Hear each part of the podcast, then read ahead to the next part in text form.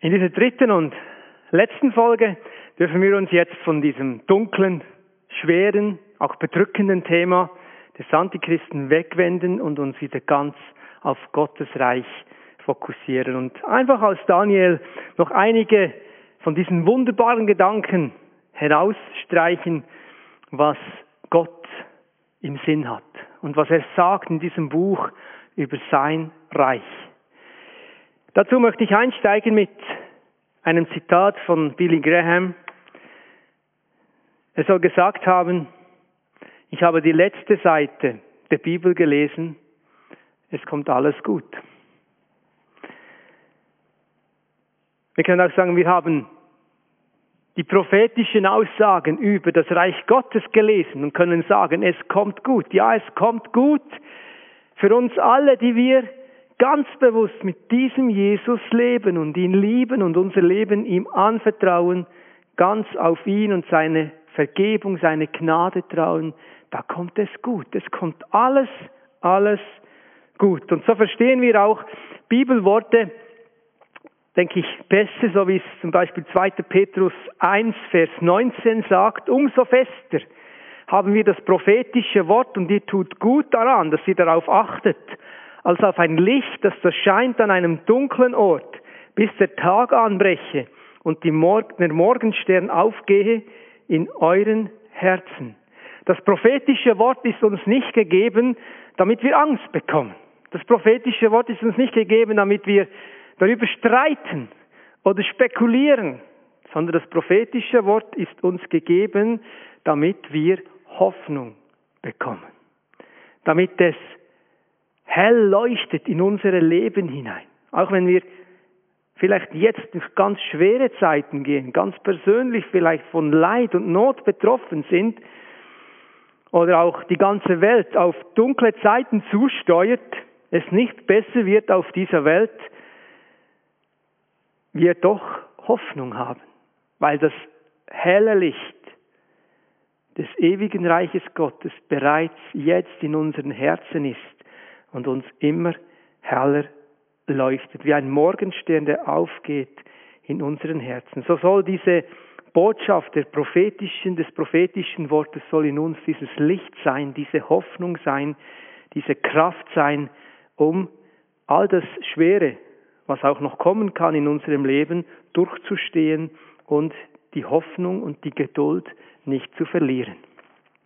Das prophetische Wort als ein helles Licht in unseren Herzen. Oder wie es Billy Graham sagt, ich habe die letzte Seite der Bibel gelesen, es kommt alles gut. Wunderbar, Halleluja.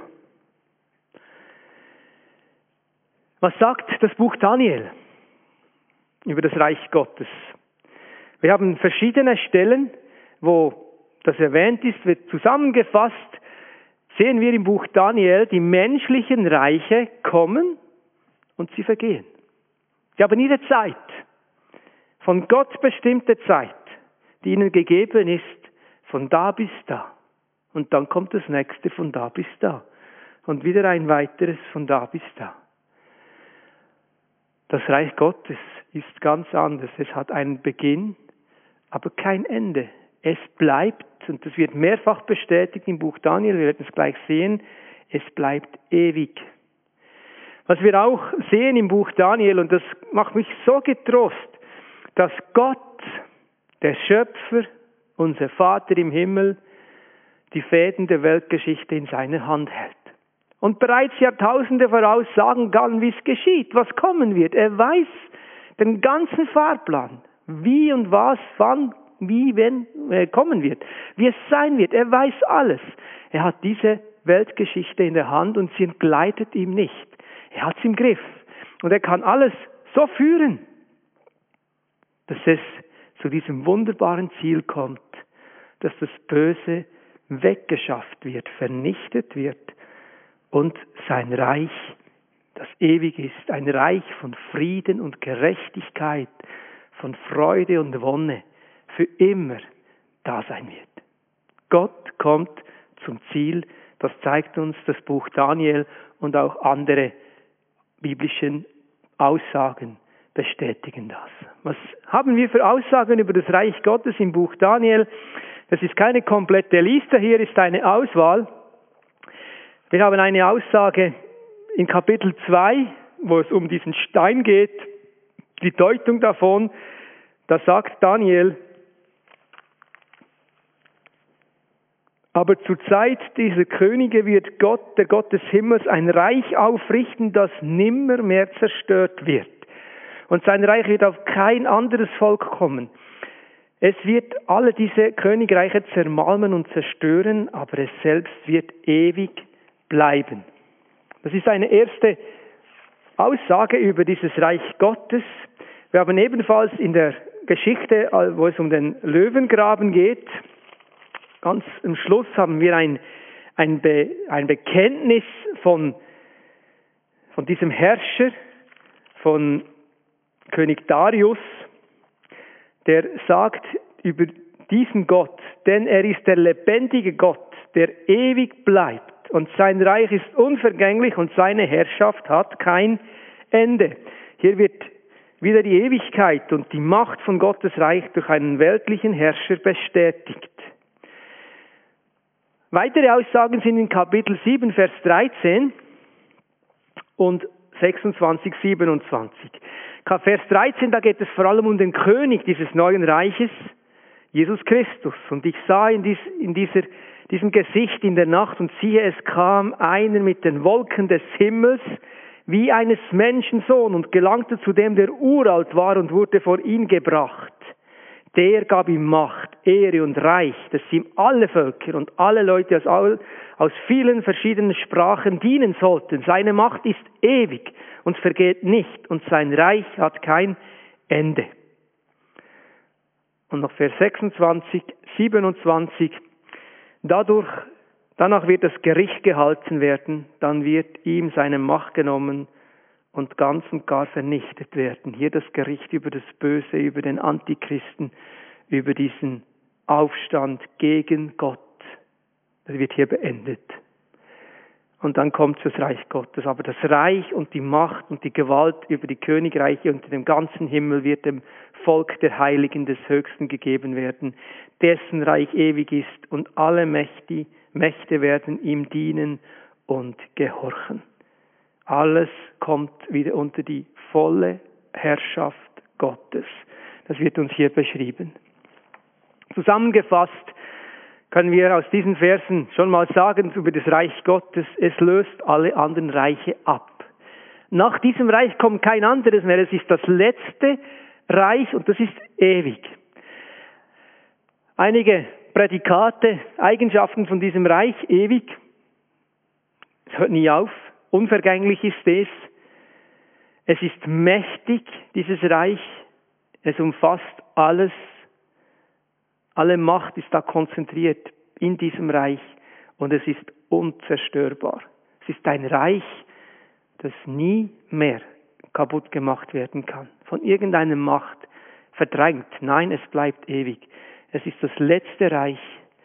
Und Kapitel 7, 26 zeigt uns auch, dass da auch die Heiligen dazugehören. Das Volk der Heiligen hat Teil daran im Blick von Daniel dürfen wir das sicher mal, müssen wir das zuerst mal auf Israel beziehen. Das Volk der Heiligen, das Volk von Daniel wird Teil daran haben, aber wir wissen auch, dass dieses Volk mit der Gemeinde viel, viel weiter ist. Wir wurden in diesen zahmen Ölbaum eingepfropft als wilde Ölzweige. Römer 19, 11, diese Gedanken. Wir gehören da dazu als Heiden, die wir an Jesus Christus glauben. Wir wurden hier eingepfropft. Und auch wir werden Teil sein, alle, die wir an Jesus glauben, wiedergeboren sind. Wir haben Teil an diesem Reich, das Gott aufrichten wird. Wir werden da dabei sein. Die Herrschaft wird diesen Heiligen gegeben. Und sie werden mit in diesem Reich dabei sein. Das ist eine wunderbare Perspektive für dieses Reich und alle, die zu diesem König Jesus gehören. Und diesem König Jesus wollen wir uns jetzt noch zuwenden und Daniel 7,13 noch etwas äh, genauer unter die Lupe nehmen. Wir haben hier spannende Gedanken. Hier wird gesagt, dass der König kommt, dem die, dem die Macht gegeben wird, und das ist, wie wir heute aus unserer Perspektive wissen, das ist Jesus Christus. Und siehe, es kam einer mit den Wolken des Himmels wie eines Menschen Sohn. So wird er hier beschrieben. Es ist eine Bezeichnung für Jesus Christus. Jesus hat diese Selbstbezeichnung oft für sich gebraucht in den Evangelien. Ihr könnt euch daran erinnern, wie er sagt, der Menschensohn wird. Er hat diesen, diese Bezeichnung für sich benutzt, Jesus Christus. Und die kommt hier im Daniel 7, wird die eingeführt, diese Bezeichnung Sohn des Menschen, Menschensohn für diesen ewigen König. In Hesekiel wird Hesekiel oft auch als Menschenkind angesprochen, das ist nie das Gleiche. Wenn Hesekiel als Menschenkind angesprochen wird, bedeutet das, dass er ein, ein Mensch ist, ein schwacher Mensch, dass er bedürftig ist, aber hier Daniel 7,13, das ist eine ganz andere Dimension und meines Wissens auch die einzige im Alten Testament, wo prophetisch auf den Messias vom Menschensohn, der Sohn des Menschen gesprochen wird. Es ist eine Selbstbezeichnung von Jesus Christus. Und jetzt kommt etwas ganz Spannendes. Als Jesus vor Gericht stand, vor den hohen Priestern, vor dem Hohen Rat, und da verhört wurde in Matthäus 26, 64, da ging es um die Frage, wer bist du, woher kommst du, Jesus? Und sie brachten ja viele Anklagen vor gegen ihn und sie konnten nichts finden. Da war nichts da, ähm, was stichhaltig war. Aber dann kam diese ganz entscheidende Frage, was, was bist du für eine, was, was ist deine Identität? Und da zitiert Jesus Daniel 7,13. Nicht, wört, nicht genau wörtlich, aber inhaltlich sehr genau. Und er sagt, ihr werdet sehen, den Menschensohn kommen mit den Wolken des Himmels und sitzen zu Rechten der Majestät in der Höhe. Und das war der Durchbruch im Verhör, in der Anklage gegen Jesus. Da hat der Hohenpriester sein Kleid zerrissen und hat gesagt, jetzt haben wir es gehört. Er hat Gott gelästert, er hat sich selber zu Gottes Sohn gemacht. Er hat Daniel 7,13 auf sich bezogen und gesagt, ich bin dieser Menschensohn. Ich bin dieser König des neuen Reiches. Jesus bezieht diese Stelle auf sich. Jesus ist der König, der Herr in diesem neuen Reich, dem von seinem Vater Macht, Ehre und Reich über alle Völker gegeben wird wenn er wiederkommt, um sein Reich aufzurichten und seine Feinde zu vernichten.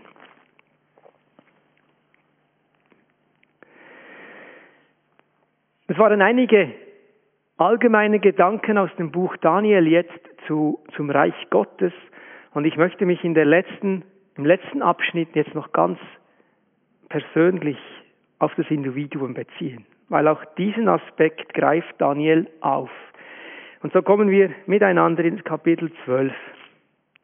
Hier geht es um die Frage, wer gehört jetzt zu diesem Volk der Heiligen?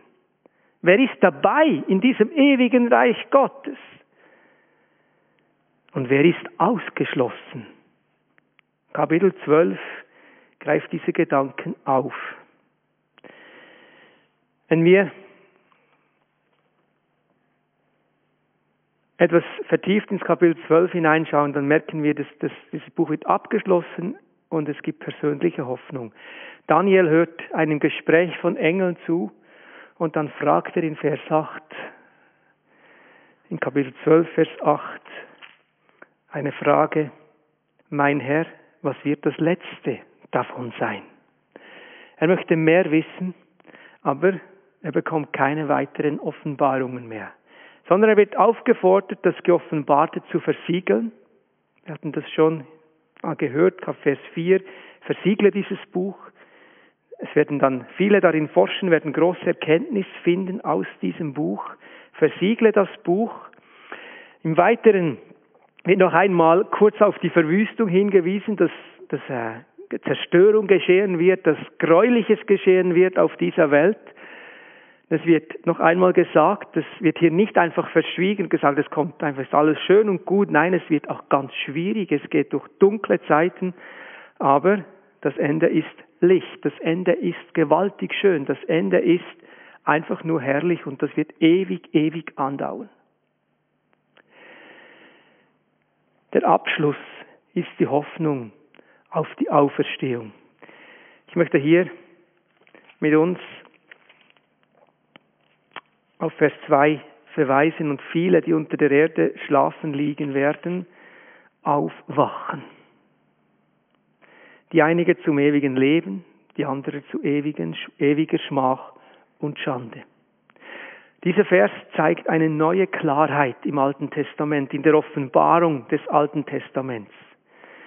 Das, Alte Reich spricht oft einfach, wenn es um Sterben geht und die Frage, wohin gehen diese Seelen der Menschen, wird einfach vom Totenreich gesprochen. Das Totenreich, da gehen diese Seelen hin. Es wird nicht unterschieden zwischen gerettet, nicht gerettet in vielen Bibelstellen im Alten Testament. Und jetzt hier bei Daniel, Kapitel 12, Vers 2, kommt plötzlich diese Unterscheidung. Es gibt einen Unterschied in der Auferstehung. Es gibt eine, einen Unterschied in der Auferstehung. Die einen werden auferstehen zu ewiger Schmach und Schande und die anderen werden auferstehen zum ewigen Leben. Es wird hier klar unterschieden, so wie es dann auch ganz am Schluss in der Bibel, in der Offenbarung, auch gesagt wird, dass es Gericht gibt und dass es eine Scheidung gibt zwischen den Gerechten und den Ungerechten. Wir möchten bei diesem Gedanken einfach jetzt noch ein bisschen verweilen und ich blende hier diese Verse ein, dieser Text, der uns aufzeigt, dass es diese zwei Möglichkeiten gibt. Einerseits, die unter der Erde schlafen, werden aufwachen, sie werden auferstehen. Es gibt eine Auferstehung für alle Menschen. Niemand kann sagen, nein, ich will nicht auferstehen, ich will ewig, ewig bleiben, so wie es ist. Nein, das geht nicht. Alle werden auferstehen, ob sie wollen oder nicht. Und die, für die einen wird das Herrlichkeit sein, sie werden aufwachen zum ewigen Leben. Und die anderen zu ewiger Schmach und Schande. Das wird hier in Daniel ganz klar vorausgesagt, wird später von Jesus eindrücklich weitergeführt, wo er klar aufzeigt, dass es zwei Wege gibt für uns Menschen und auch zwei mögliche Ziele. Entweder gehen wir den Weg mit Jesus, den Weg des Lebens, nehmen sein Rettungsangebot an, die Vergebung, das ewige Leben, leben mit ihm, sterben im Glauben, im Vertrauen auf ihn und haben diese Hoffnung auf das ewige Leben, dann werden wir dabei sein bei dieser, in dieser neuen Welt, wo Jesus der König ist, in dieser ewig neuen Welt, in der Friede, Gerechtigkeit, Freude und Wonne und Herrlichkeit sein wird, oder die andere Möglichkeit, die wird hier auch aufgezeigt, wer Jesus ablehnt, keine Vergebung hat, mit seiner Schuld und Sünde in die Ewigkeit geht, der wird gerichtet werden. Und er wird verdammt werden. Und er wird nicht in der Herrlichkeit enden, sondern in ewiger Schmach und Schande oder wie es Jesus auch sagt, in der Hölle. Schrecklich, das wünsche ich niemand, aber es ist hier die Realität und so wird es auch sein. Menschen, die Jesus verachten, Menschen, die Jesus nicht in ihr Leben aufnehmen, sondern glauben, mit ihrer Schuld oder mit ihrem Leben gut genug zu sein vor Gott, die werden nicht bestehen können, sie werden verurteilt und ewig verloren sein. Das ist die Tragik von diesem Vers, dass es Verlorenheit gibt, ewige Verlorenheit, ewige Schmach und Schande. Auf der anderen Seite, und darauf wollen wir uns fokussieren und wollen kluge Entscheidungen treffen in unserem Leben, uns bewusst für Jesus entscheiden, bewusst mit diesem Jesus gehen und ihm dienen von ganzem Herzen, dass wir Menschen sind, wie da in, in Vers 3 hier beschrieben sind, die da lehren, werden leuchten wie des Himmels Glanz und die viele zur Gerechtigkeit weisen wie die Sterne immer und ewiglich. An Jesus zu glauben bedeutet Leben, Vergebung und Hoffnung. Es bedeutet aber auch Aufgabe zu haben. Und hier ist eine Aufgabe beschrieben, die da lehren, werden leuchten wie des Himmels Glanz. Ich kann mich noch erinnern, mal in, in der Grow, im Grow in Solothurn, in dieser Jüngerschaftsschule war eine junge Frau, und als wir zu dieser Stelle kam, hat sie gesagt, ja, ich, was kann ich schon? Ich kann nicht, ich kann nicht predigen, ich, ich kann auch nicht, äh, ich bin nicht so begabt im Lehren und so, ich, ich habe gar keine Chance mal zu glänzen im Himmel. Und ich habe dann ein bisschen aufgezeigt, dass es viele Möglichkeiten gibt. Gesagt, vielleicht bist du mal Mami. Und da hast du die Aufgabe, deine Kinder zu lehren, mit Jesus zu leben, die Geschichten aus der Bibel weiterzugeben. Viele von uns, und ich sage alle von uns, haben Möglichkeiten, vielleicht nicht von der Kanzel her zu lehren, oder in einer Bibelschule zu lehren, aber wir alle, wir haben Möglichkeiten, andere zu lehren. Über Jesus, über Gott, über Nachfolge, über diesen herrlichen, wunderbaren Jesus und ihm nachzufolgen die da lehren, werden leuchten wie des Himmels Glanz. Und wir alle, wir haben Möglichkeiten, den zweiten Satz umzusetzen und die viele zur Gerechtigkeit weisen wie die Sterne immer und ewiglich. Wir haben einen Auftrag in dieser Welt, die Botschaft von Jesus weiterzusagen. Wir haben einen Auftrag in dieser Welt, zu leuchten für Jesus Christus und Menschen einzuladen, auch diesem Jesus nachzufolgen, dein Nachbar deine Arbeitskollegin, andere Menschen, die uns begegnen, die Gott uns auf den Weg stellt und es zu Begegnungen kommt, sie ihnen Hinweise zu geben, ihnen Anstöße zu geben, sie einzuladen, das Evangelium zu erklären, damit sie zur Gerechtigkeit finden können, zum ewigen Leben finden können. Und hier hat, in diesem Buch Daniel haben wir eine wunderbare Verheißung. Wer lehrt, wird leuchten des Himmelsglanz. Und wer andere zur Gerechtigkeit weist, wird leuchten wie die Sterne immer und ewiglich. Persönlich ist es für mich eine riesen Ermutigung, einfach weiter dran zu bleiben. Gott zu dienen von ganzem Herzen mit den Gaben, die er mir geschenkt hat, du mit deinen Gaben, die er dir geschenkt hat. Wir alle, wir haben Gaben. Wir alle sind reich beschenkt von Gott. Und wir wollen diese Gaben gebrauchen. Wir wollen treu sein im Kleinen. Wir wollen wirklich unser Mögliches tun. Aus Liebe zu Jesus, zu diesem wunderbaren König und aus Liebe zu den Menschen, die ihn noch nicht kennen oder die einfach noch Lehre brauchen. Das brauchen wir alle, dass wir weiterkommen, diese Nachfolge von Jesus Christus, dass wir da wachsen können. Und da gibt's eine schöne Verheißung hier in Daniel dass wir reich belohnt werden und ein spezieller Glanz auf diesen Menschen sein wird in alle Ewigkeit, die hier Jesus dienen und den Menschen dienen in dieser Zeit.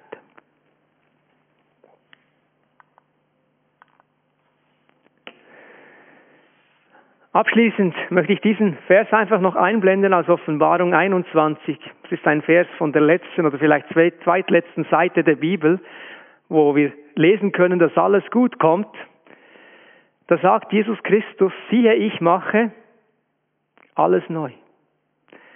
Und dann bekommt Johannes, auch ein Schreiber von apokalyptischer Literatur, die Anweisung, schreibe, denn diese Worte sind wahrhaftig und gewiss. Liebe Geschwister, diese Zeit, die wir uns jetzt mit dem Buch Daniel befasst haben, das war nicht einfach nur Zeitvertrieb mit etwas, was vielleicht kommt oder vielleicht auch nicht kommt. Nein, diese Worte in der Offenbarung, aber auch diese Worte in Daniel, die sind wahrhaftig und sind gewiss, weil der, der sie ausgesprochen hat, 100% Wahrheit ist. Er ist die Wahrheit in Person, Jesus Christus. Und die sind sicher, ganz gewiss. Darauf dürfen wir vertrauen und wollen wir vertrauen, weil diese Worte sind wahrhaftig und gewiss. Vieles hat sich schon erfüllt. Was noch nicht erfüllt ist, dass wir kommen. Die entscheidende Frage ist, nicht unbedingt, was ist schon geschehen, was ist noch nicht geschehen und wie wird es sein, sondern die entscheidende Frage ist, bin ich, bist du dabei in diesem Reich von Jesus Christus? Und die Entscheidung wird nicht irgendwann getroffen, sondern du triffst sie hier in diesem Leben.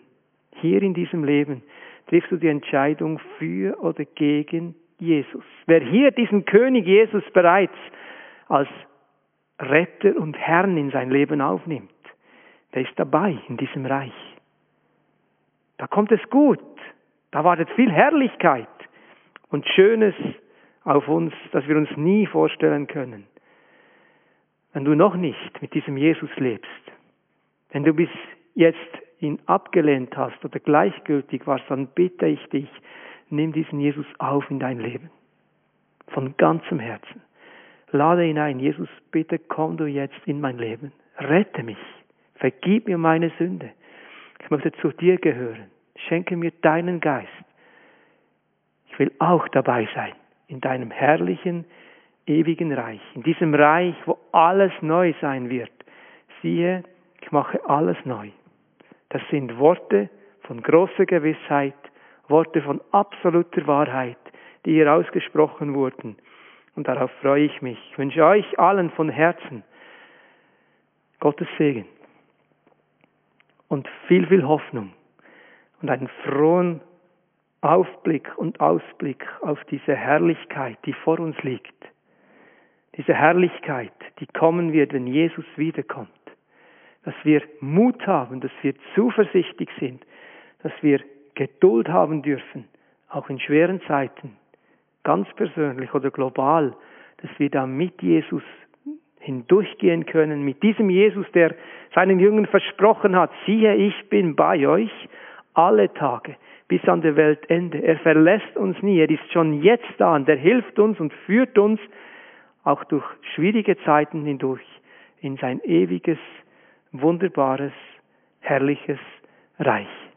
Ich freue mich schon darauf mit euch allen, hoffentlich mit euch allen, einmal in diesem ewigen Reich bei Jesus Christus dabei zu sein und in alle Ewigkeit zu feiern, Gott anzubeten, Jesus zu preisen und miteinander die Gemeinschaft in ungetrübter, herrlicher Wonne zu erleben bei Gott in seinem ewigen, wunderbaren Reich. Gott segne und behüte euch.